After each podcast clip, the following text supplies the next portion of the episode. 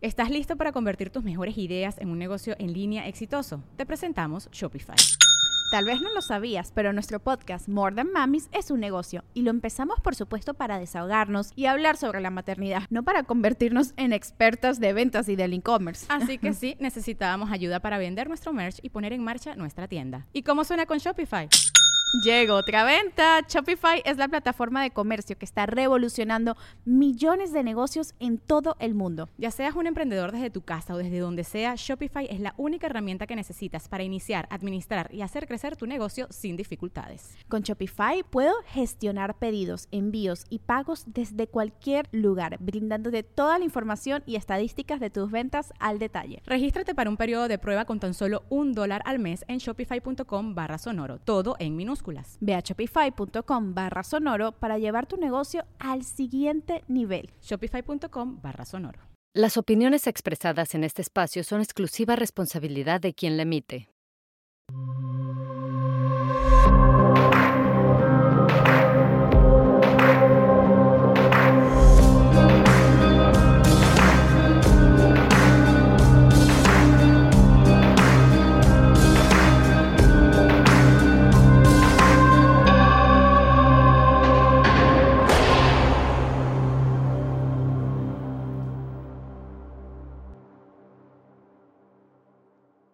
José, me da mucho gusto conocerte, me da mucho gusto estar hoy compartiendo contigo, porque a veces pensamos cárcel y pensamos delincuencia, pensamos maldad, pensamos adicciones, eh, pensamos malas personas, pero pocas veces pensamos en el deporte. Eh, pocas veces pensamos en cómo la cárcel, en tu caso, se volvió un área de oportunidad para darle seguimiento a tu vida previa a prisión y cómo estás tú aquí adentro formando a personas, a boxeadores específicamente, eh, que igual y venían de vidas eh, malas, por decir alguna cosa, maleadas, eh, cábulas. Y aquí adentro el deporte redefinió quiénes son, redefinió su, su, su vida por completo. Y, y hoy el deporte, hace unas semanas lo vimos en los medios de comunicación, como tuvieron un súper torneo eh, aquí en la Ciudad de México, interpenitenciario con los custodios. Eh, y, fue algo que puso en el debate interesante el qué implica que una persona de la libertad acusado de un delito se ponga a boxear con un custodio, ¿no? O si el eh, boxeo es demasiado violento para que una cárcel fomente el boxeo o si al contrario, justamente el boxeo es un buen deporte para que quienes están en la cárcel puedan canalizar y que incluso ayude como salud mental. Entonces, José, quiero agradecerte que estemos aquí hoy y me gustaría empezar preguntándote, ¿quién es José? ¿Quién era José antes de estar aquí adentro? Mm. Todavía no termino de explicarme qué era yo todavía estamos en ese proceso de saber. Pero con respecto al box, yo lo conocí a los 11 años, ese ambiente. Empecé porque había personas que entrenaban y entonces yo peleaba, era parte de una pandilla. Y yo peleaba pues a puño limpio, patadas y todo, entonces yo golpeaba fácilmente a otros, pero cuando te ponían los guantes cambiaba todo, porque ya es reglamentado, hay hay formas de defenderse y cosas que no están permitidas. Las patadas, para empezar, los cabezazos. Entonces, me, golpeó uno de los que, yo ya le había ganado en una pelea callejera. Y él, pues me dio mucho coraje y me quité los guantes y me dijo, no, pues es que es deporte, o sea, si no quieres que te peguen, pues aprende. Empecé a ir, en ese ambiente había muchos que entrenaban, y empecé a ir y y lo que unos hicieron en años yo lo hice rápidamente. Porque mi trabajo era físico, yo trabajaba como repartiendo hielo.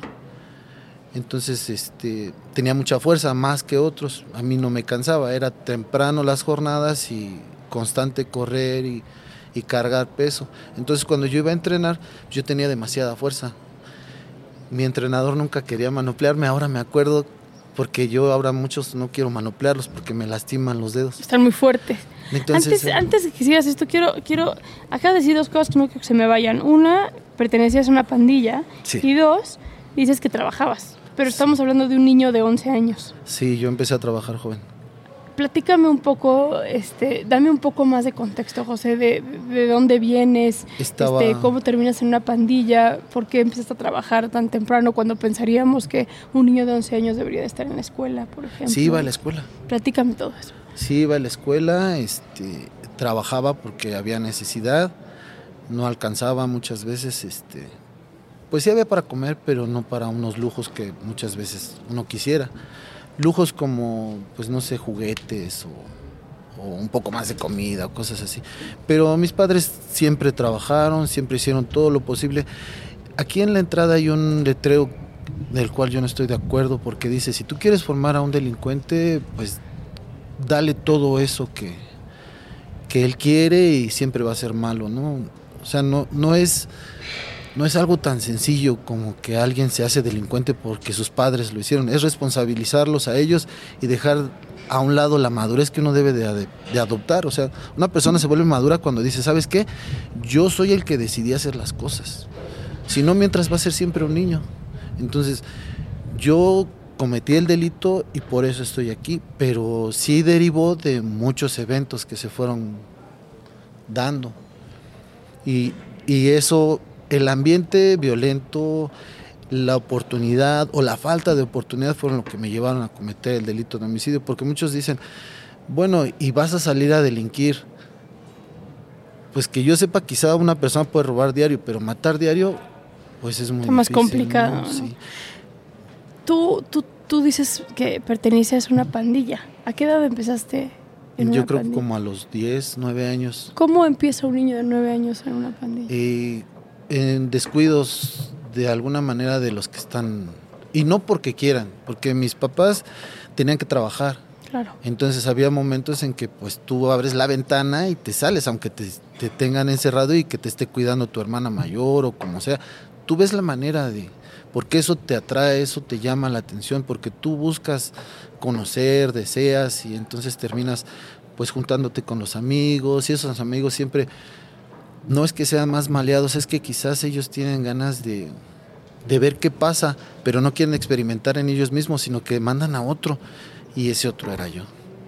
Ese otro era el que yo decía, yo lo hago, porque yo no tenía miedo, porque yo no tenía este conciencia plena de lo que estaba. Yo me juntaba con. Sí, sí, yo no tenía miedo. Yo, ¿Qué le da la pandilla a un niño?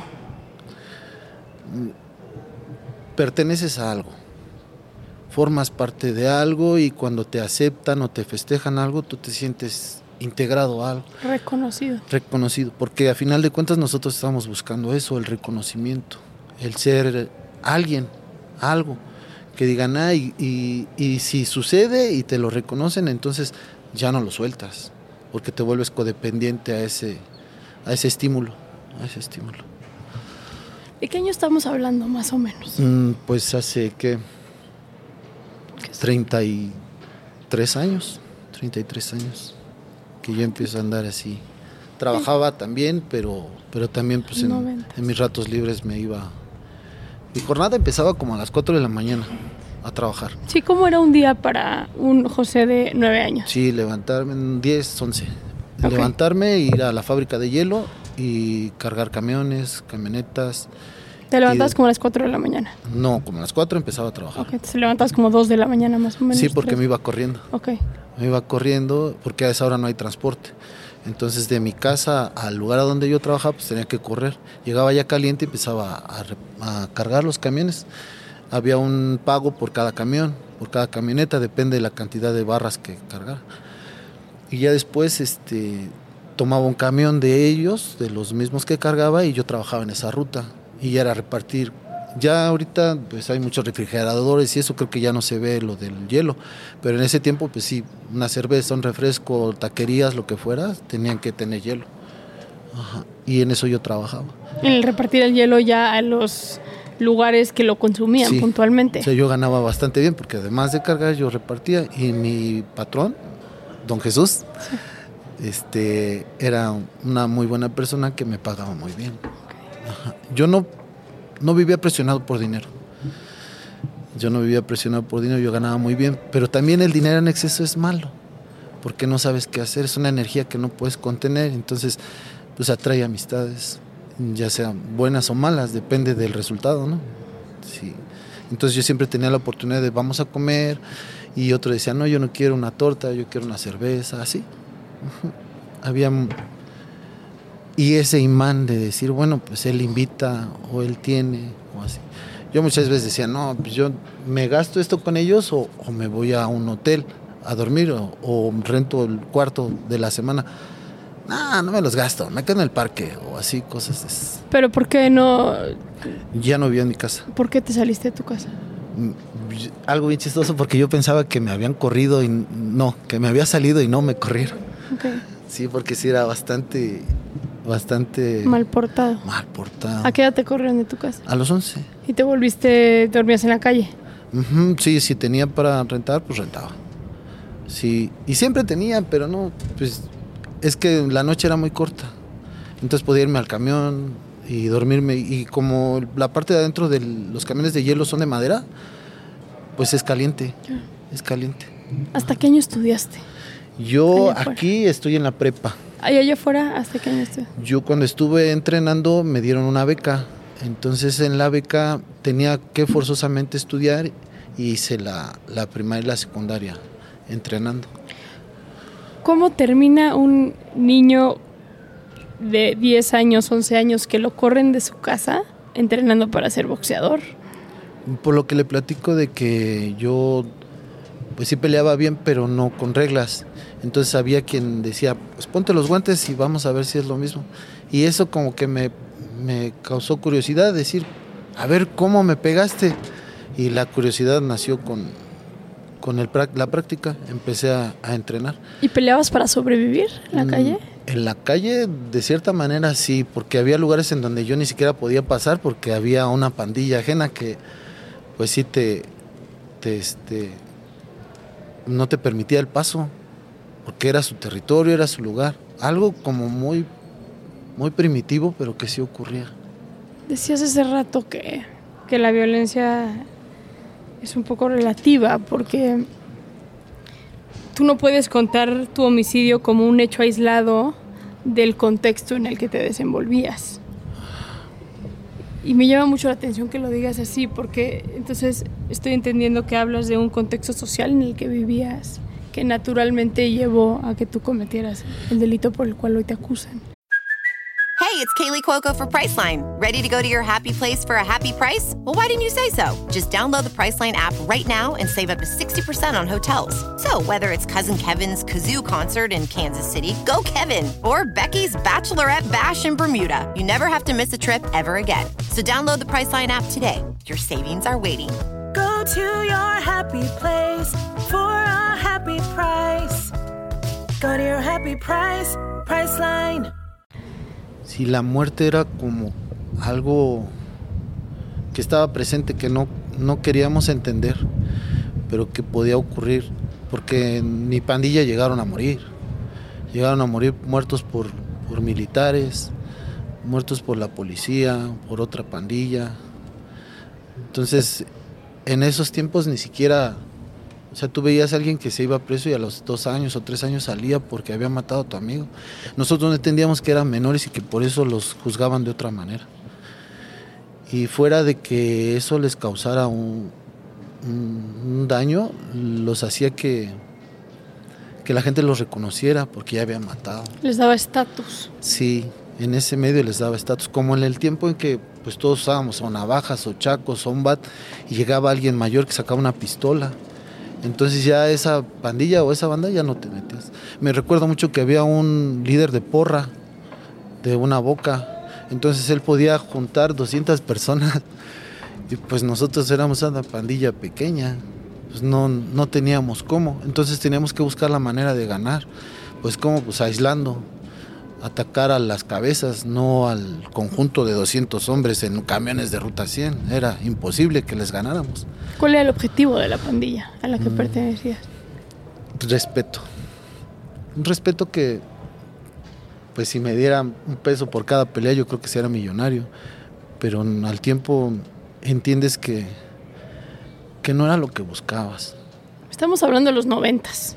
Hoy, si hablamos de pandillas, se piensa pues, en la delincuencia organizada. Ya es Sí. difícil hablar de pandillerismo y de delincuencia organizada y de las diferencias que, que, que- que tienen. Ya se, pues, ya, ya- ya se, ya se mezclaron un poquito de alguna manera. Hay grupos de pandillas que pertenecen a la delincuencia organizada o que le operan a la delincuencia organizada. Eh, eh, cuando tú pertenecías a la pandilla, podrías decir que estaba mucho más limpia de lo que están hoy las pandillas o era lo mismo. Yo creo que los hombres que les corresponde ahora estar en un cártel muchas veces no saben lo que es. Lo vi en la televisión. Vi a un hombre que le mutila la cabeza a una mujer y empieza a vomitar. Ese hombre no sabía lo que estaba haciendo hasta que estaba ocurriendo. Alguien más le dijo, córtale la cabeza. Y este hombre se la corta y empieza a vomitar. O sea, es la adrenalina que está en su estómago de algo tan impresionante que ve que la mujer no se muere. Y él le sigue, le sigue cortando, intentando mal cortarle la cabeza. Y no, no puede. Entonces, yo siento que esos hombres están ya más perdidos que uno. Porque ellos no respetan ya. Había un código. O sea, yo me acuerdo que decían, espérate, va su hermana. O está con su mamá. Y ahora ya no. O sea, vaya con un niño, con su mamá o con quien sea. Se cancelaba la operación. Sí, se, se evitaba. ¿Por qué? Porque el problema no es con ellos, porque yo tengo mamá, porque yo tengo hermanas. ¿Cómo le voy a hacer daño al niño cuando crezca? Oye, eso no se hace. Ahora ya no. Ya no les importa. ¿En qué momento se perdió? Yo creo que en el momento en que en que dejó de haber muchas cosas en la escuela, en que dejó de haber mm, lo suficiente para que comiera la gente, en que se empezó a enaltecer a los narcotraficantes, a decir, ay, ay, el, todos esos Sí, narcos, todos, o sea, todos, to- todos quieren tener dinero fácil.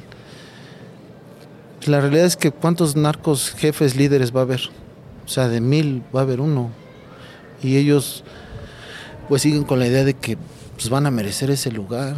Cuando todos ellos van a quedar en el camino, van a ser utilizados, van a morir. Porque el gobierno también no quiere toda esa violencia. Es interesante escucharte pertenecer a una pandilla, hoy estar en un penal de máxima seguridad, sin embargo, haber llevado una vida diferente. Tú de repente te volviste boxeador Sí, por el... y de la calle empezaste a ser un boxeador profesional. ¿Cómo es esa transición? el- nunca, sí, nunca fui profesional, fui amateur. Amateur. ¿no? Sí, fue amateur y... y- Pero estuviste becado y Sí, tuviste... por la CONADE. La Comisión Nacional del Deporte me dio una beca. El problema fue que yo nunca rompí lazos con la pandilla. Entonces yo seguía frecuentándolos y ya de repente llegaba con mis cosas del box y decían, ay, sí, el boxeador. Y había unos mayores que decían, recuerdo mucho a uno que le decían el caníbal, imagínese. O sea, qué hermoso estaba que, le decían el caníbal. Y le tenía todo un mundo pavor porque pues, él trabajaba en los fierros viejos, pues, una fuerza enorme. Y ese hombre pues llegó y me agredió varias veces y yo siempre pues con el miedo, el temor de decir, pues, ¿qué le hago? Fácil me va a pegar porque está grande. En el momento en que le pego, rompo ese límite. Y ya me temen los que son mayores y los que tienen más jerarquía en las bandas. O sea, había otra banda que eran puros boxeadores y eran profesionales. Entonces, pues, yo no, yo nunca llegué a ser profesional, yo siempre fui amateur y mi entrenador me decía, no te pelees en la calle porque alguna vez te van a lastimar. Siempre que llegaba y me ponía las vendas, eso era para checar, ahora yo ya lo sé.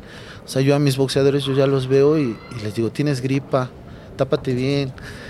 Y les da risa porque dicen, "Sí, somos presos, sí, pero no por eso te tienes que enfermar. Me duele la mano, a ver, no, no, no vas a hacer sparring o cosas así.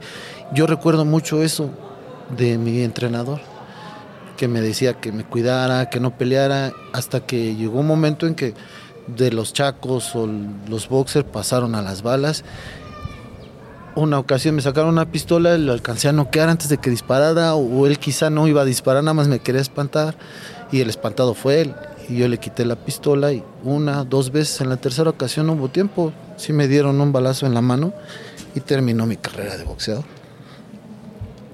Fue esa línea que no supiste romper entre el pandillerismo y el poder. Siempre hay líneas de salvación, así como sogas que te puedes agarrar. Pero yo no, no supe darle fin porque seguía pegado a eso, porque no tenía un vínculo más fuerte con otra cosa, más que ellos, o sea, los amigos.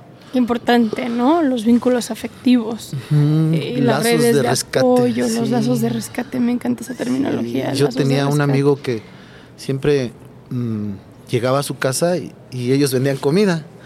Entonces siempre había tacos y, él era muy gordito, muy gordito y siempre me decía, te odio porque tú comes más que yo y eres bien flaco, pero porque yo sí trabajaba en el hielo. ¿Te hacías deporte todo el día? Sí. desde que te despertabas corrías. O sea, yo tenía que correr 10 kilómetros en la mañana en transmisiones militares eh, porque el que me entrenaba entrenaba a los soldados.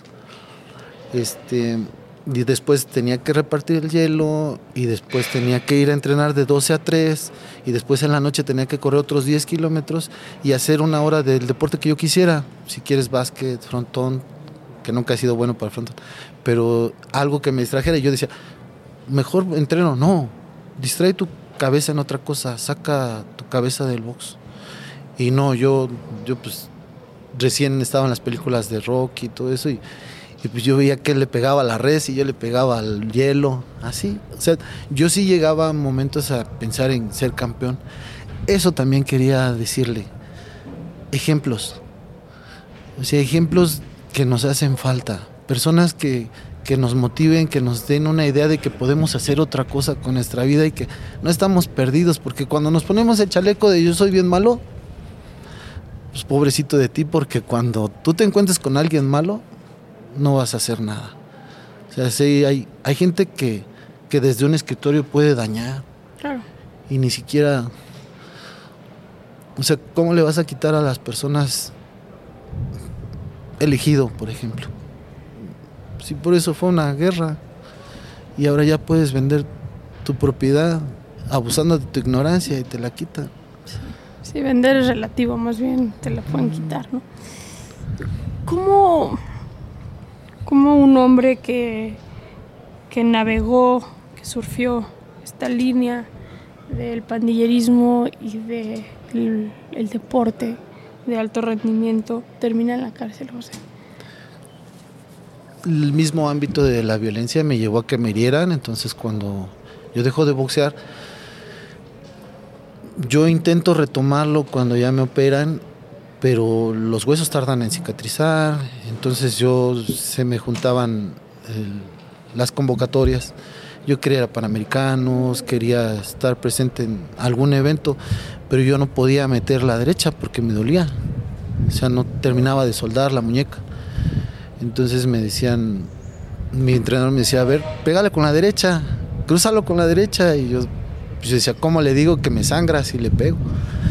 Entonces ya me, me checó y me dijo, no, usted ya no sirve para nada más que para que le peguen.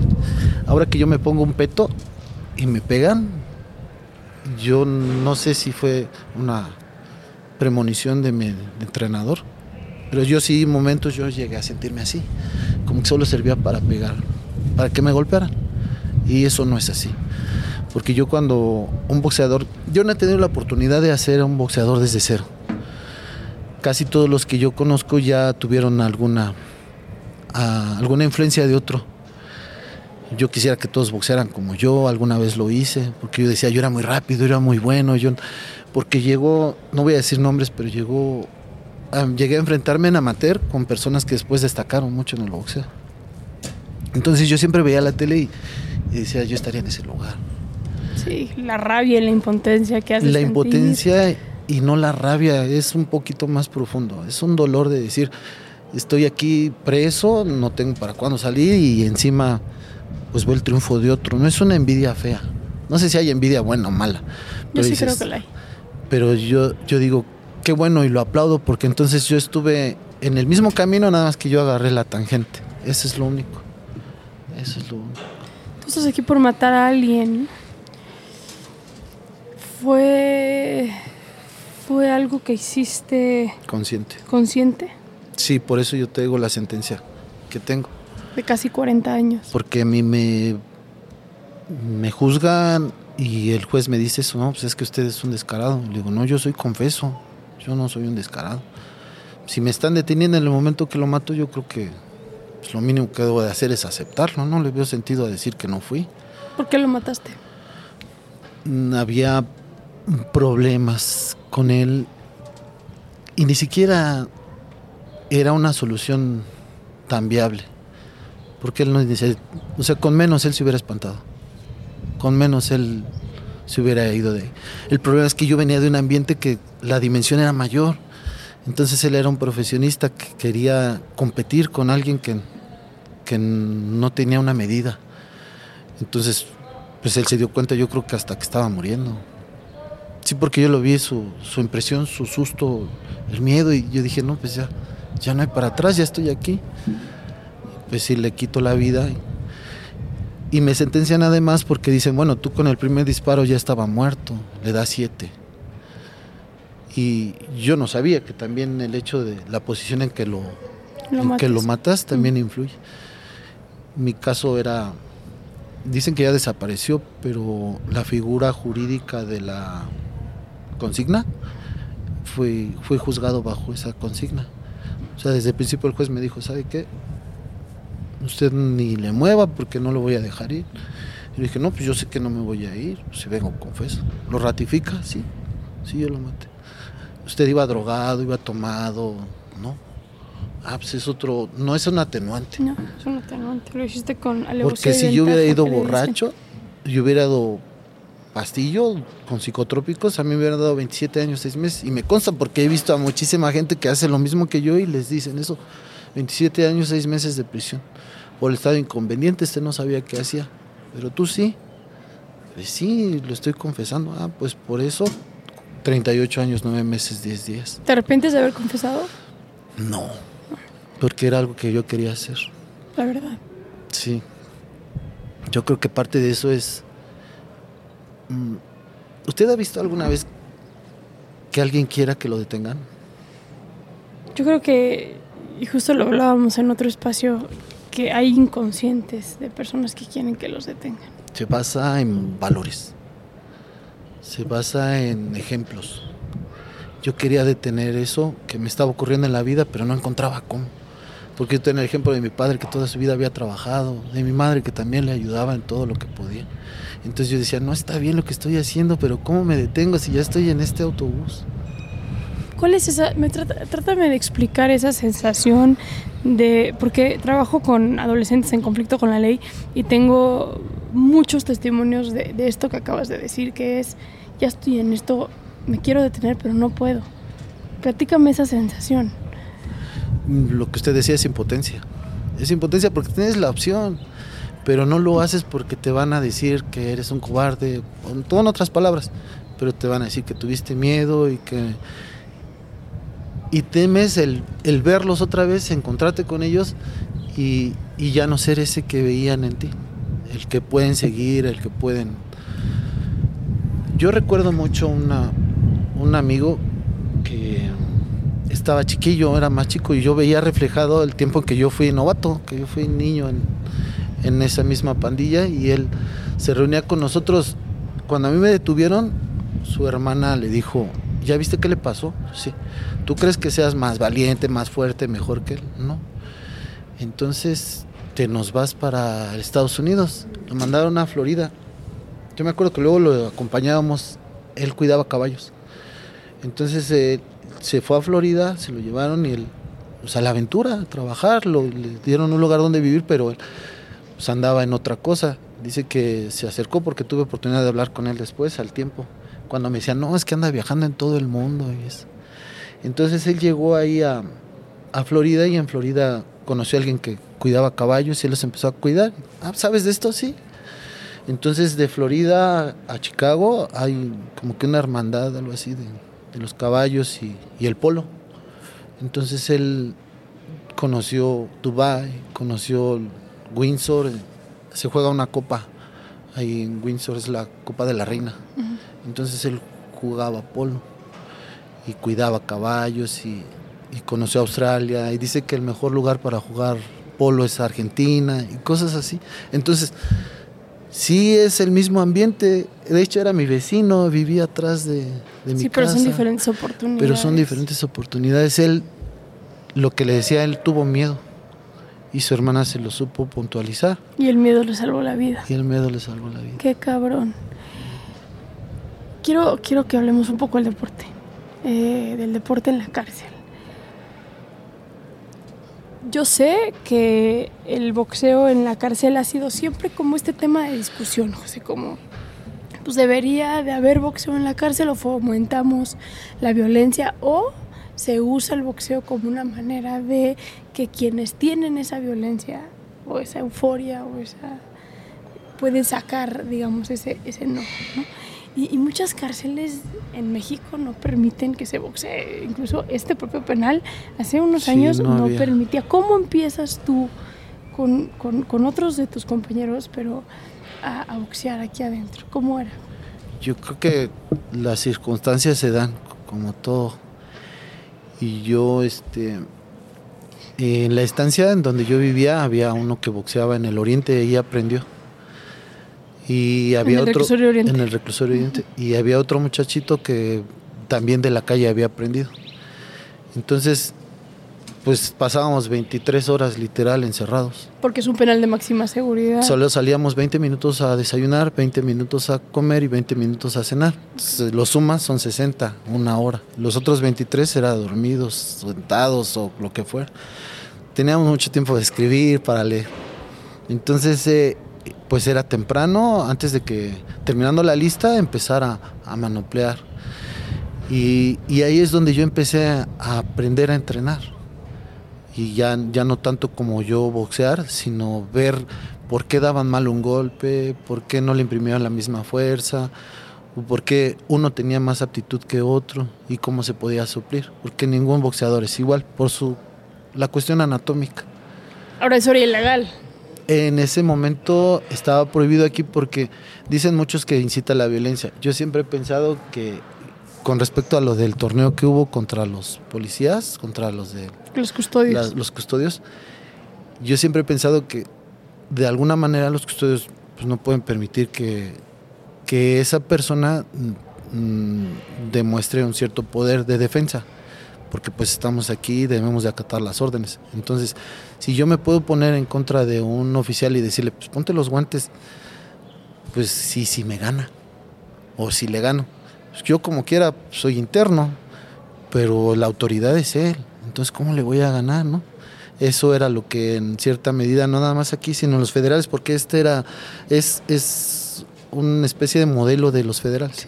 Entonces, si tú haces ejercicio físico con pesas o, o box, es, es como atentar, ¿no?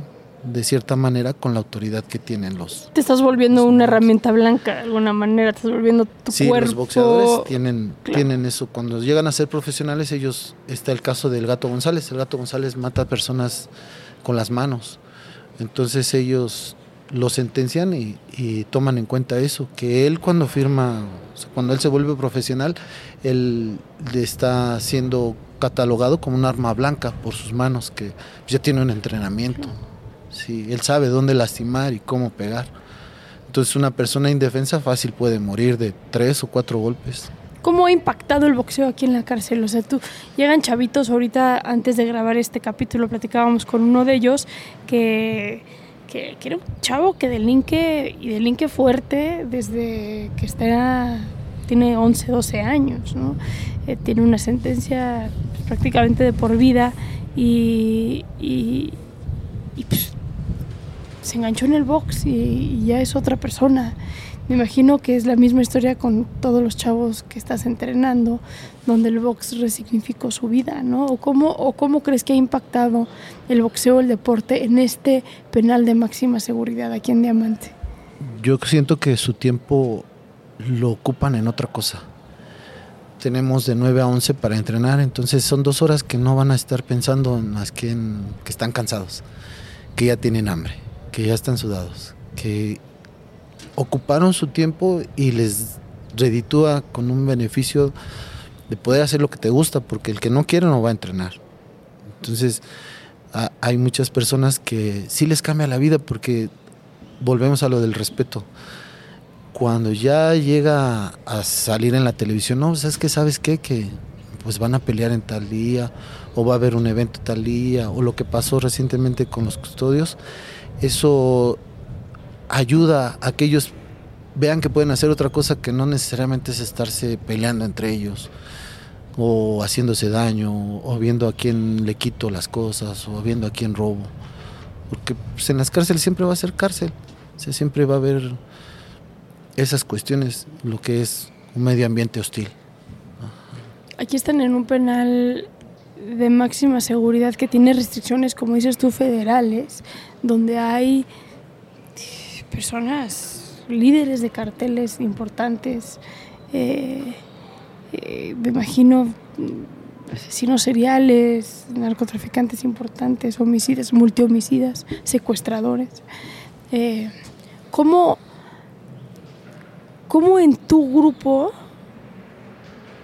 has visto que el deporte, más allá de que esos dos horas no pienses en algo más, pero ¿por qué el deporte en la cárcel es importante? Tú que estás, porque también hay que decirlo, estás a nada de salir ya de la cárcel y de, tener la oportunidad de salir y tener una segunda oportunidad allá afuera. ¿Cómo, cómo, ¿Por qué fomentar el deporte dentro de la cárcel? Por tener su mente ocupada. Porque si ellos tienen algo que hacer, se dan cuenta de que, de que pueden hacer algo positivo, de que pueden hacer algo bueno. O sea, ¿crees que el deporte define Genera lazos, a las personas? Genera lazos. Quizá muchas de las personas le digo que yo no, no he entrenado a alguien como tal desde el principio, pero sí hay, hay lazos de estima. Entonces ese grupo contagia a los demás. Y uno o dos que empezaron todo esto se han ido acrecentando y ya somos más. Y quien quisiera todavía va a haber un torneo en, en estos días de novatos. O sea, son como semillas. Una persona que ya entrena, de los boxeadores que se presentan en los torneos interreclusorios o en eventos, ya tiene su propio grupo. Entonces aquí hay un grupo y, y ahí en el D hay otro y así. Entonces, no nada más los que asisten conmigo a entrenar, porque yo entreno al equipo que se representa como diamante, pero ellos mismos tienen a otros tres o cuatro y están por debutarlos, por decir, bueno, este chavo nunca ha peleado, yo le enseñé de cero, ellos sí tuvieron esa oportunidad. Oye, José, es como una especie de pandilla de deporte. Sí, pero sin sangre. Bueno, con sangre, sudor y lo que usted quiera, pero, con reglamentado. sí, sí, reglamentado sí. Pero sí, te escucho y es, es, esa misma sensación de pertenecer a una pandilla que se dedica a ejercer violencia, a delinquir, a mover drogas, pero aquí es a pertenecer a un grupo que tiene un objetivo deportivo. finalmente es lo que estaban buscando. Porque yo no he encontrado a alguien que haga el mal nada más porque sí. Creo que tuve una experiencia con un muchacho que llegó al norte, pero fue paulatino. Creo que él fue mal juzgado porque él tenía una enfermedad, creo veneria o algo así. Entonces él empezó como, él sí no veía la realidad como es. Estábamos acusados, vivíamos 27 en la estancia y yo me desperté porque oía así y lo vi totalmente desnudo con un aceite y tintas porque hacíamos cuadros. Les estaba regando sobre los que estaban acostados y pues, cobijas y todo y yo prendí la luz y le dije, ¿qué haces? ¿Qué haces Israel? Y me dice, es que tengo frío. Y luego voy a prender una fogatita. Ay, no. Levántate, levántense, levántense, este nos va a prender. Él sí estaba desconectado de la realidad. Él mató en la cárcel, a los meses de estar ahí en mi estancia, mató a alguien. Y le preguntaba al custodio, pero al rato me van a regresar aquí con ellos. Y yo le decía, no hermanito, ya no te van a traer aquí, pero cuídate. Tenía familia en Estados Unidos él, entonces llegaba su correspondencia, pero llegaba a la estancia. Entonces yo lo veía al castigo y le decía tus cosas, quédatelas. Entonces yo veía las recién había pasado lo de las Torres Gemelas. Entonces le mandaban revistas de Estados Unidos. Y, yo veía más o menos cómo era la violencia en Estados Unidos y eso intentaba traducir. Pero en una de las cartas me decía, léemela. No, ¿cómo leer tus cosas? Léemela. Pero él no, pues, no tenía acceso a esa correspondencia. Entonces yo se la leí y yo comprendía que él, pues como todos, había sido una familia separada, pero él se contagió de algo y, en ese momento se le, se le fue la canica. Perdió la conciencia y estaba, pues él siempre en una realidad alterna. Él no entendía que, que si mataba a alguien, él decía, no vaya a ver al panda. Al panda al rato viene y el panda, el panda es el que mataste. Sí, él, él sí tiene enfermedad física, Sí. No es una enfermedad emocional como la que yo puedo decir que tenía, ¿no? Y tenía diciéndolo con toda la esperanza de que ya, ya quedó atrás, porque ya no reacciono igual, porque ya no tengo los mismos, ni las actitudes, ni las... No, no, yo ya cuando alguien me dice algo, cuando ya lo tomo tranquilo, porque digo, no sabe de qué, a dónde puede pasar o lo que puede pasar. No lo que yo le haga, sino que si él me lastima o llega a matarme o algo, va a empezar a vivir algo que yo ya estoy viviendo. Ya maduraste. Pues esperemos que sí. Te veo tranquilo. eh, hemos eh, platicado con muchas personas que están en este, en este penal de máxima seguridad. Me llama mucha atención qué haces tú en un penal de máxima seguridad. El box. El box ocupa todo mi día. Todo mi día. Pero ¿por qué? O sea, mi pregunta es, ¿por qué estás, o sea, eres un güey tranquilo, deberías estar en un reclusorio sangriente o... sí, ¿Por qué te tienen en un módulo de máxima seguridad? yo sabía boxear. Entonces, eh, en el reclusorio pues, yo ya no practicaba el boxeo, pero pues todos los problemas que se suscitaban yo le daba esa solución. La violencia. Yo llego al reclusorio y a mí un hombre que ya había matado me quiere robar. Yo le dije, pues si me lo quitas yo te lo doy, pero, pero falta que me deje, ¿no? Entonces me peleó con él y esa persona era muy conocida por haber matado a uno a golpes. Entonces de ahí mm, le gano y empiezo yo a tener como que las puertas abiertas para que nadie me moleste. Llegaba de repente a haber un problema y pues, yo intervenía, a un muchacho lo iban a robar. Entonces él, yo veo a su visita y le digo a los otros, pues mínimo espérate a que se vaya su mamá. Y me dice ese chavo, ¿tú qué te metes? Entonces traían un fierro. Y yo me defiendo, termino en el castigo y eso me lleva a una y a otra cosa. Ya para salir yo del castigo, de ese ambiente fue difícil. Porque si llegas a un castigo y ya hay cinco o seis personas y te van a quitar tus tenis, pues te defiendes. Y cuando pasas a consejo, violencia violencia. dicen, oye, pues le pegaste a estos. Sí, pero ellos eran cinco. Sí, pero tú boxeas. Sí, pues sí que refuto. No, pues nada. Entonces el castigado era yo. Ya vas a salir. ¿No? sí. Estás próximo a salir. Dios quiera. ¿Qué viene para ti en esta siguiente etapa de tu vida? en Pues estoy abierto a las propuestas. Ahí aquí viene la comisión por medio de un señor que se llama Miguel Gasqué. Este señor ha fomentado, con ayuda del señor Niro Nucci, Ciro Nucci se llama, el director de la comisión de box del distrito, bueno, de la Ciudad de México.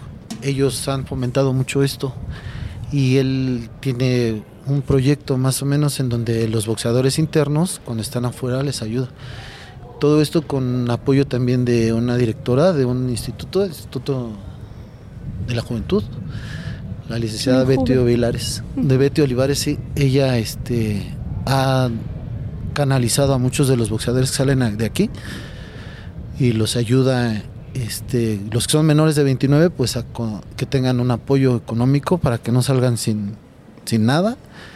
Este, pero es mediante un programa que de 12 a 29 creo que les ayudan económicamente. Y, y les ofrece trabajo, o sea, no hay, no hay un pretexto de que diga, ¿sabes qué? Pues yo no sé hacer nada. ¿Sabes agarrar una brocha? Sí, pues píntale. O sea, píntame esta barda, rechúlame esta parte de lo que sea. O sea, no hay cómo. Y pues si tengo garantizada la comida, pues ya es algo. O sea, muchos de los que salen de la cárcel dicen, ¿qué voy a hacer?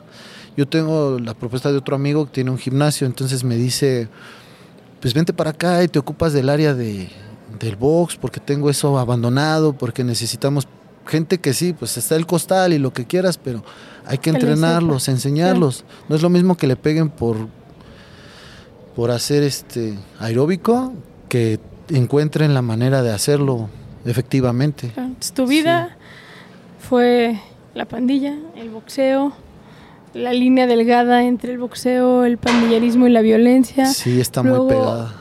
el extremo de la violencia que es el homicidio, el y ahora sales con una segunda oportunidad para seguir dedicándote desde otro lugar al deporte.